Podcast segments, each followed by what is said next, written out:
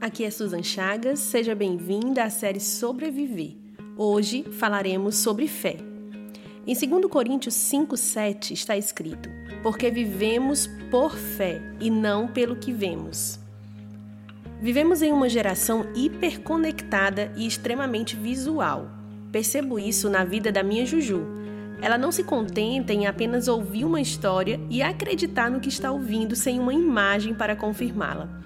Quando ela se envolve em uma narrativa, a primeira coisa que ela pede é: me mostra, mamãe, eu quero ver. Ou seja, ela quer que eu abra o Google e mostre para ela uma imagem do que eu estou falando. Uma das experiências mais engraçadas foi o dia que ela pediu para eu mostrar o pecado. Não existe nada mais danoso para a nossa caminhada cristã do que a falta de fé. E definitivamente a fé não está conectada com aquilo que podemos ver, mensurar ou medir.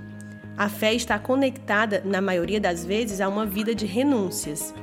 Sempre que Deus te pedir para renunciar a algo, Ele estará provando a sua fé. Não para Ele, mas para você mesma. A renúncia nada mais é do que trocar algo visível por algo invisível. Chegará um momento que as experiências de vida da Júlia serão suficientes para que ela ouça algo e não precise de uma imagem para confirmar. Ela vai amadurecer, ela vai viver as suas próprias experiências, não será mais a mamãe contando algo a partir da experiência dela. Quando isso acontece na nossa vida espiritual, somos capazes de tomar decisões baseadas no que cremos e não no que vemos.